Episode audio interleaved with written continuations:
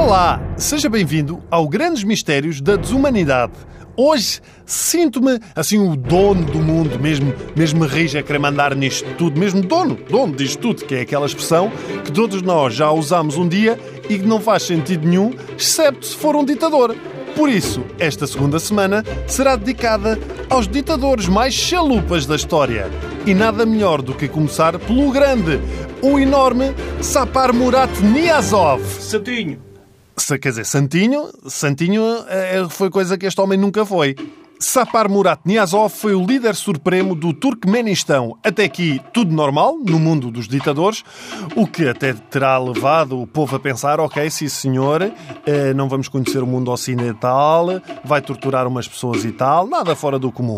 O problema começou a surgir quando Niazov resolveu chamar-se Turkmenbashi, que quer dizer líder supremo da etnia turca, e declarou-se presidente para a vida do Turkmenistão, o que faz parecer as brincadeiras das crianças. Não, eu é que agora sou presidente para sempre infinitos mil.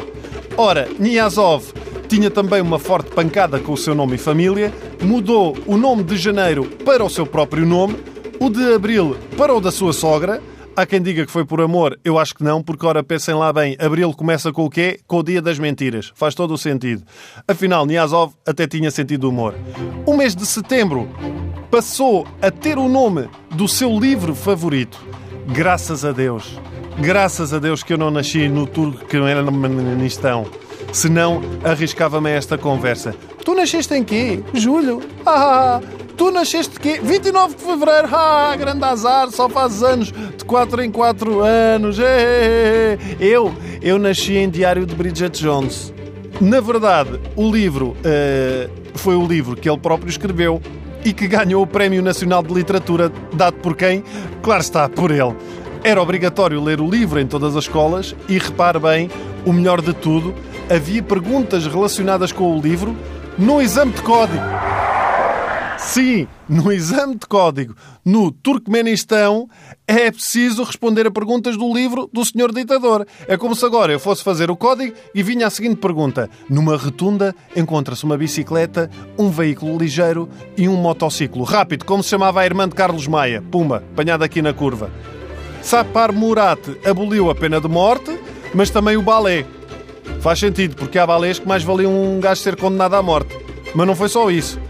Foi o balé, a ópera, o circo, a internet, a Academia de Ciência e mandava prender os músicos que fizessem playback.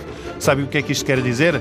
Acabavam-se aqueles programas da tarde ao fim de semana, tipo o verão aqui em Festa Total Portugal, ou lá como é que aquilo se chama.